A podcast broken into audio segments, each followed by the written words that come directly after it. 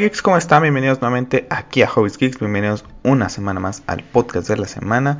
Habíamos estado ausentes 15 días en donde han pasado muchas cosas en el mundo geek, en el mundo también del videojuego, así que en este podcast vamos a recapitular algunas de las noticias más importantes. En este episodio me encuentro eh, solo, ya estará uniéndose Pep conmigo próxima semana para el episodio 15.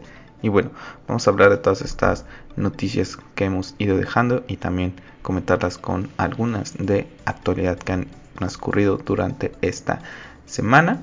Entonces, bueno, pues tuvimos esas noticias importantísimas de otra vez de las películas que no llegan en las fechas que se nos habían comentado, ¿no? Se nos puso que la película de Dune pasaría el 1 de octubre de 2021, lo cual especuló muchísimo durante ese día que la película de, Batman, de Matt Reeves, pues se iba a posponer para otra fecha, ¿no? Y horas después se confirmó que The Batman pasa a estrenarse el 4 de marzo del 2022.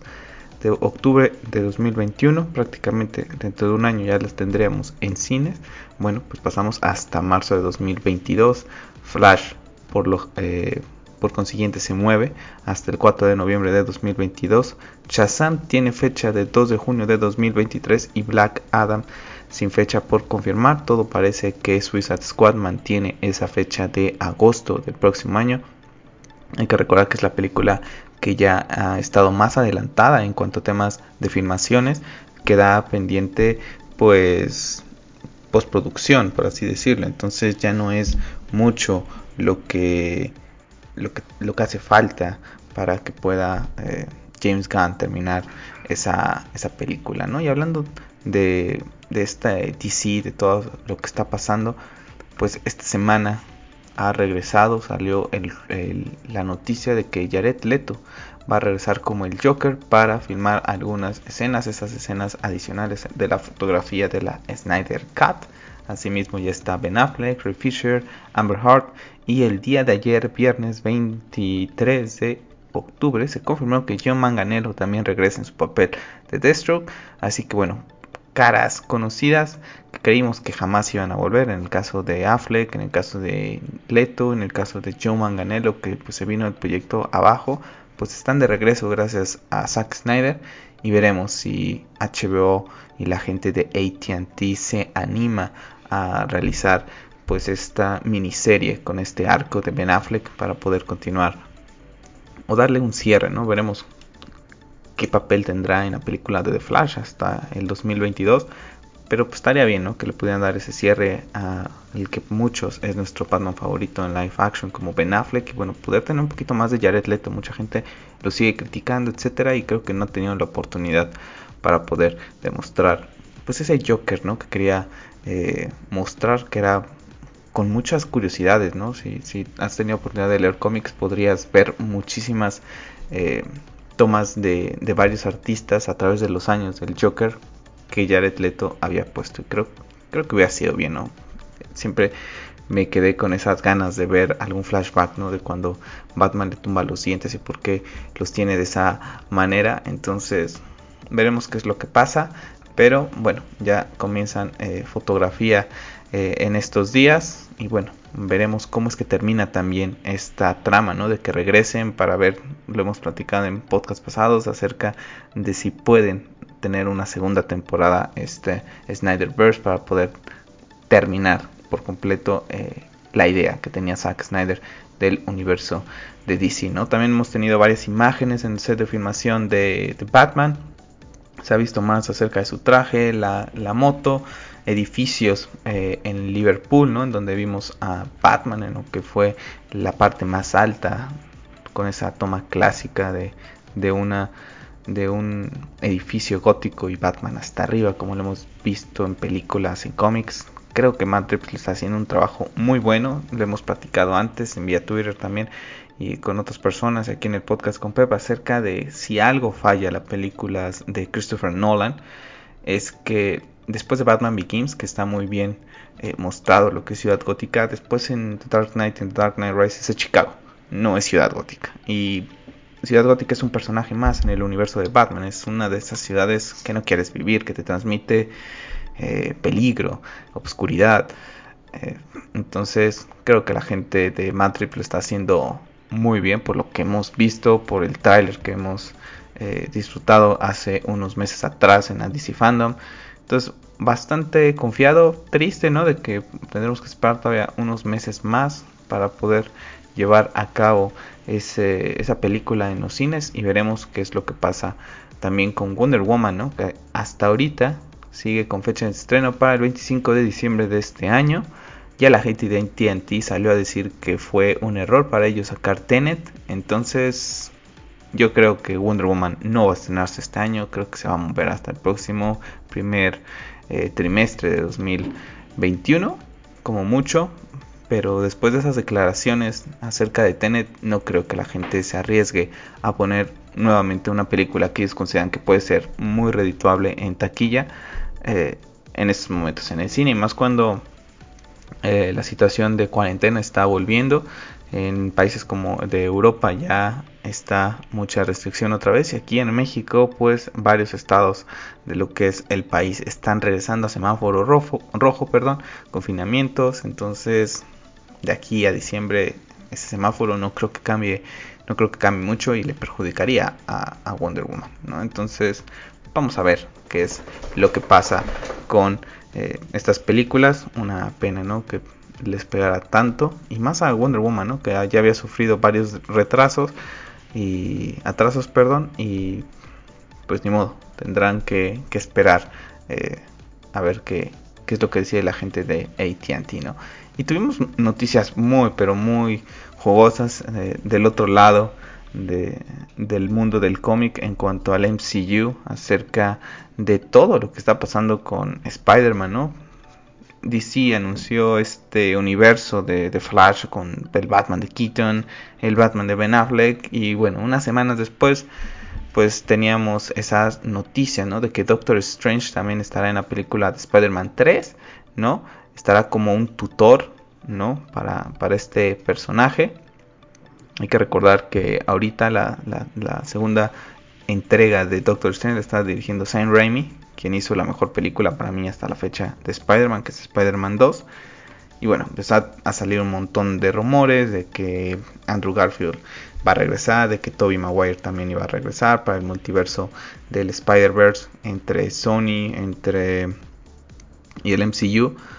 Y bueno, un montón de cosas. Ya sabemos que se viene después de Venom 2, ¿no? Se quiere ya unir a lo que es Venom con el Spider-Man de Tom Holland para hacer una película en la que se rumorea irían ellos dos contra Carnage. Entonces, bastante interesante todo este tema.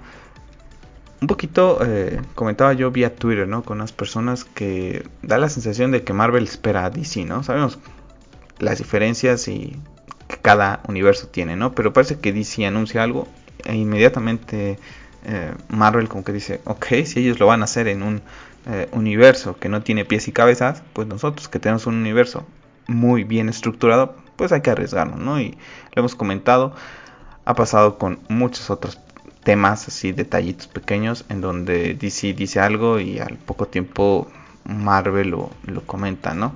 Está bien, al final de cuentas salimos ganando todos, y en mi caso, pues más, ¿no? Porque va a tener dos Batman en The Flash, que es mi personaje favorito Batman, y ahora pues tener varios Spider-Man pues mi personaje favorito de Marvel no está de más. Después ya se han ido bajando todos esos rumores acerca de que Tobey Maguire no está para nada confirmado, pero cuando el río suena es porque agua lleva y yo creo que la gente de Marvel y Sony saben que en Spider-Man tienen eh, uno de los personajes más importantes de la cultura popular y yo creo y estoy seguro que vamos a vamos hacia eso, vamos hacia el Spider-Verse. No hay un personaje tan tan fuerte en, lo que es el MCU, en, Marvel tampoco ahorita con, todo lo que la saga que terminó del Infinity War, creo que Spider-Man podría ayudarles a levantar esa nueva eh, ilusión a, a, Marvel bueno, pues si tenemos ahí a Tobey Maguire que puede regresar como cameo, tenemos a Andrew Garfield también todavía por ahí, tenemos a Tom Holland, ¿por qué no aprovechar eso? No, no, no quiere decir que aparezcan en todas las películas, ni que vayan a salir un Spider-Man 4 con Tobey Maguire o una tercera entrega con Andrew, pero no sé, que pudiéramos ver algún cierre, ¿no? Por ejemplo, para ellos, o qué pasó algo así. Entonces, bastante interesante. Tenemos a Miles, ¿no? Que ahorita estamos a pocos días de que salga el videojuego de Miles Morales para PlayStation 4 PlayStation 5. seguramente también llegaremos eh, a ese momento en el que veamos a Miles en el MCU y en el universo de Sony, ¿no? Hay que recordar que van a compartir ese universo. Spider-Man irá y vendrá. Y veremos si se animan con otros más personajes. Así que creo que esas son de las noticias más importantes en cuanto a temas de Marvel y de DC que, ya no pudimos comentar eh, en su momento, pero que nos tienen bastante ilusionados este tema de, Spider-Man. La verdad es que para mí lo único que no me, no me agradó mucho fue leer que Doctor Strange otra vez va a ser como su mentor. Y no me gusta eso. La verdad es que Spider-Man por sí solo no necesita ningún mentor. Creo que ya tuvimos a Doctor Strange, perdón, a Iron Man ahí de, de tío Ben, ¿no? Sustituto del tío Ben en, por un tiempo y ahora a Doctor Strange. Es como que, como no quieren tocar el tema del tío Ben en el MCU, ¿no? De que ya lo habíamos visto con Toby y con Andrew, pues es como tratemos de olvidarlo, sabes que ni se menciona y es una parte importante del personaje, el tío Ben, ¿no? Es como si olvidamos, no mucha gente se dice, ¿no? ¿Por qué vemos tantas veces la muerte de los papás de Bruce Wayne? Pues porque es ahí cuando nace Batman, no, no puedes borrar el momento eh, definitivo donde nace el personaje y para Spider-Man es muy importante el tema del tío Ben y en el MCU pues no lo hemos visto ni lo tocarán al parecer, en fin, veremos qué papel tiene Doctor Strange ahí y también pues a esa posibilidad no nada más de que esté como mentor sino para el multiverso que tiene pensado eh, Marvel entonces multiversos por todos lados y vamos a ver cómo, cómo sale todo esto cómo vayan pasando eh, pues ya las semanas todo el tema de que está pasando a nivel mundial. Ya Spider-Man 3 comenzó ya a filmar algunas escenas. Se comentaba que eh, eh, Tom Holland comenzará a finales, principios del otro año a filmar. Ahorita eh, recién para la gente que está escuchando el podcast en, YouTube pues estarán viendo, ¿no? Esta semana tuvimos la primera imagen de Tom Holland como Nathan Drake, ¿no? Lo que recordar que estará en la película de short. La verdad es que luce bastante bien. Sigo viéndolo a Tom Holland, ¿no? O sea, la cara es Tom Holland y ya, pero luce bien. Espero que no vayan a maltratar esta franquicia porque al final de cuentas es perjudicar al videojuego. Y si el videojuego tiene una historia magnífica, modos de juego magníficos, todos, esperemos que no vayan a manchar eh, esto, eh, esta franquicia con esta película, porque al final de cuentas no tenemos así una película boom basada en videojuegos a día de hoy. A día de hoy no tenemos esa película que sea eh, ese parteaguas, ¿no? Que digas, mira, que sí lo, hicieron bastante bien. Y también estoy más confiado. Eh, lo platicaba con una persona en Twitter eh, esta semana porque preguntaba acerca del cast para de The Last of Us, ¿no? Estoy más confiado por esa parte porque está involucrada la gente de HBO. Entonces la gente de Chernobyl que, que, que hizo esta serie para HBO. Que ahorita Sony con así por su cuenta con, con un shirt da de que da de qué pensar, ¿no? más con todos los problemas que tuvo esta pues esta película para poder llevarse a cabo. Y bueno, vamos a pasar al mundo del videojuego porque bueno, pues estamos a días ya prácticamente la Xbox Series X y Serie X, S, perdón, ya las dos están estarán disponibles para preventa el próximo 27 de octubre aquí en México. Y bueno, fecha de salida el 10 de noviembre, martes 10 de noviembre. También ya mucha gente de los youtubers y gente del mundo de la tecnología ya ha comenzado a recibir la PlayStation 5. Entonces yo creo que durante esta semana estaremos viendo primeras tomas de contacto con lo que es la consola, ver que, cómo viene la caja, eh, qué es lo que trae, las dimensiones, ¿no? Seguramente ya veremos ahora sí esas comparativas entre Xbox y, PlayStation, ya también entre juegos, algunos juegos, entre las dimensiones de cada una. Estoy seguro que esta semana estaremos viendo algo de eso. Bueno, pues a otros nos tocará esperar hasta dentro del otro año que podamos ahorrar un poco más para esas consolas y también tener un juego que en verdad llame la atención, ¿no? O sea, no hay ningún juego ahorita que digas, uy, quiero estrenar la nueva generación con este juego. Desde mi punto de vista no hay ninguno porque pues, o salen, eh, tienen retrocompatibilidad o entonces Spider-Man Miles Morales pues podría haber sido uno de ellos, pero pues lo puedes jugar en PlayStation 4, Xbox perdió a Halo, entonces pues no hay un juego así que es exclusivo, exclusivo desarrollado para ahorita, pues será Dark Souls, por ejemplo, si sí estará disponible de, lanzamiento, si no mal recuerdo, para PlayStation. Pero bueno, no, no, soy tan tan fan de lo que es la franquicia Souls. De hecho, ahorita en el canal de YouTube estoy subiendo videos de cómo estoy matando a los jefes de Bloodborne. Comencé a jugar este juego que me lo habían recomendado bastante, lo estoy disfrutando mucho. Mucho trabajo, ¿no? Mucho que aprender estas mecánicas de los juegos de From Software. Y bueno, espero después, cuando termine Bloodborne, ver eh, lo que es el tema Sekiro, ¿no?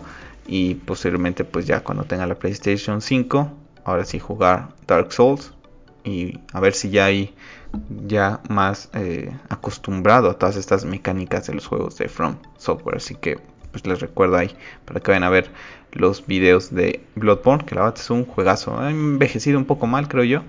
No es de esos juegos que pones y wow, te, te deslumbran sus gráficas, pero creo que está bien. O sea, la verdad es que no necesita unas mega gráficas, la pasas de maravilla con ese, con ese juego, ¿no? Y vamos a hablar eh, este resto del, del podcast de esta semana acerca de un videojuego que estoy esperando con muchas ganas. Yo creo que es el videojuego que más espero ya de aquí a fin de año. Tengo ya apartado lo que es eh, Black Ops, Call of Duty, que ya impartidas aquí en el canal de YouTube de, de gameplay de la beta, del alfa no un Call of Duty que me fascine, la verdad, me gusta más Infinity War en muchos, pero muchos aspectos.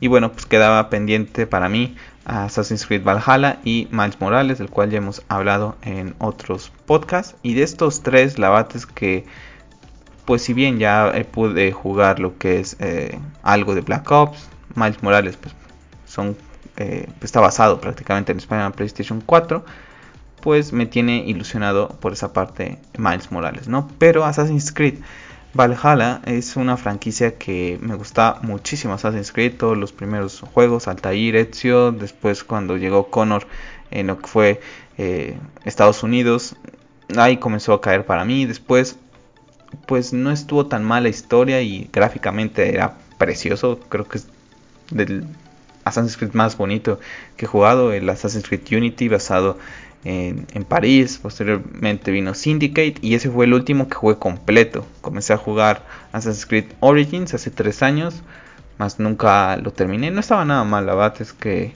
estaba Injustice en ese tiempo y la verdad es que prefería jugar Injustice que, que Assassin's Creed eh, Origins. Y por, por, último vino Assassin's Creed Odyssey, que ya tampoco lo tuve oportunidad de jugarlo, ¿no?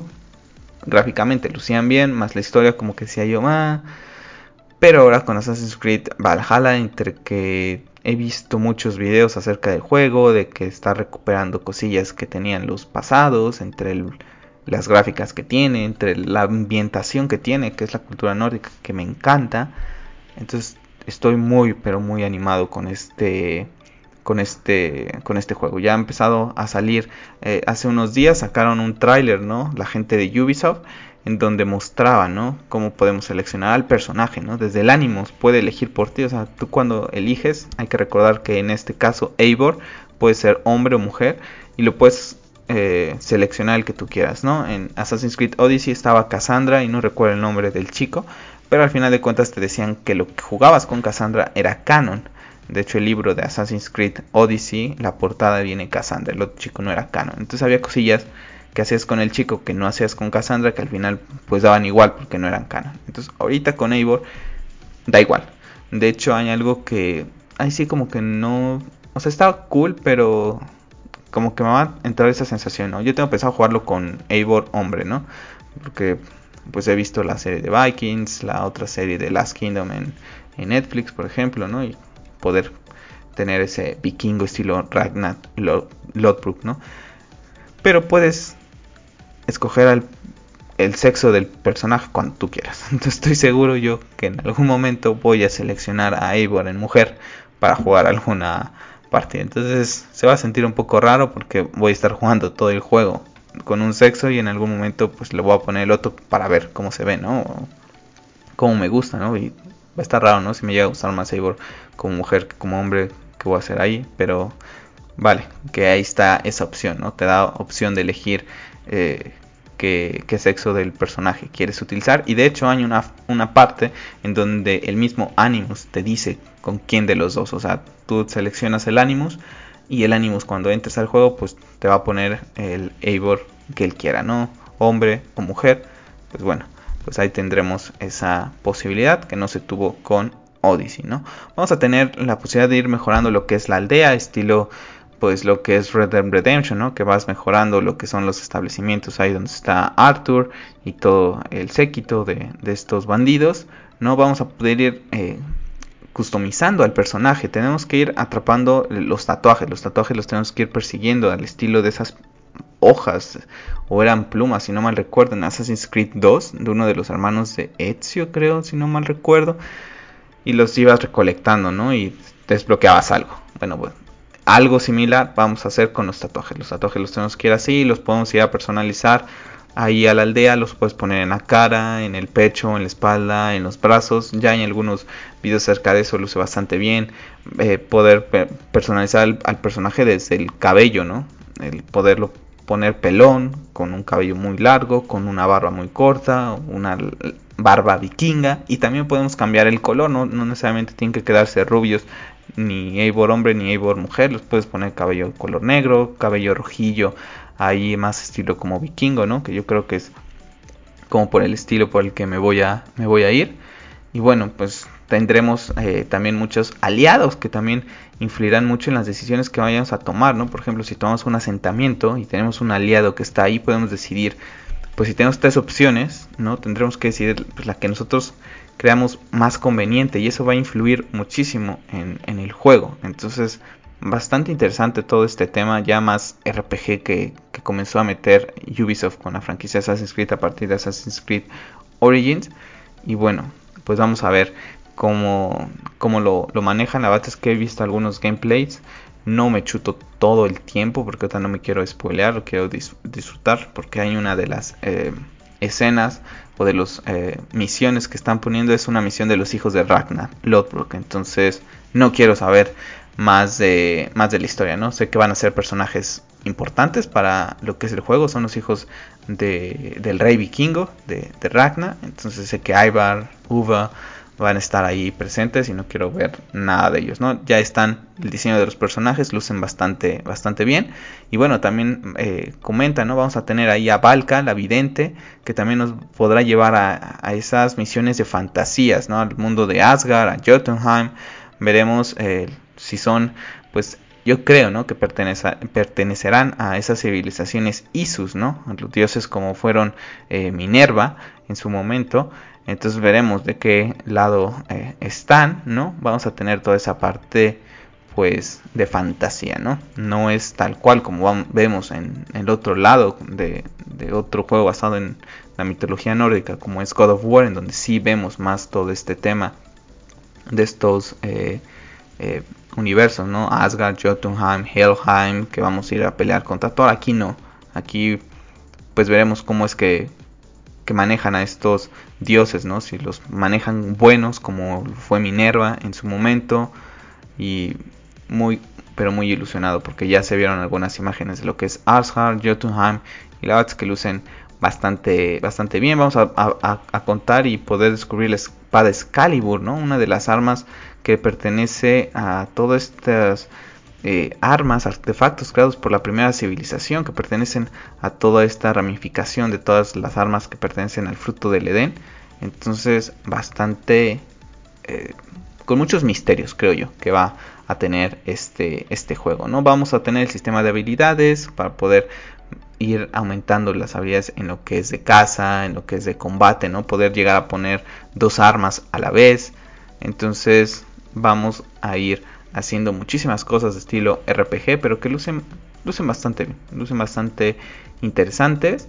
Entonces, tiene esa parte de ese misticismo, eh, comentaba la gente de Ubisoft acerca de que hay muchas sorpresas con este Assassin's Creed. Es el cierre eh, también de lo que es el presente. No recuerdo el nombre de la persona que estaba ahí como Desmond en el presente, pero ya es el cierre de lo que es su arco y dicen que va a estar muy interesante, ¿no? Entonces, no sé por qué rumbo vayan. Hay que recordar que todo esto, estos tres Assassin's Creed que estamos viendo son antes de Assassin's Creed de Altair. Entonces, lo mismo que, de, de Ezio. De hecho, hay un personaje que se rumorea que podría ser pariente o de Ezio, ¿no? Que podría ser un auditore que va a llegar ahí con nosotros, que es el que nos va a ir ayudando como los ocultos. Entonces, vamos a ver qué sorpresa nos tiene, porque así lo ha tuiteado la gente de, de, Ubisoft, ¿no? Que con muchas sorpresas va a tener esta Assassin's Creed. Y también esta semana, pues se nos mostró lo que es el Season Pass de, esta, de este juego. Eh, uno de los primeros eh, expansión saldrá eh, en primavera del 2021, que se llama La ira de los druidas, ¿no? Nos llevará a Irlanda a desentrañar los misterios de un antiguo culto druídico será una zambullida en el folclore y mitos gaélicos que nos permitirán consolidar a Dublín como puerto comercial. Bastante interesante.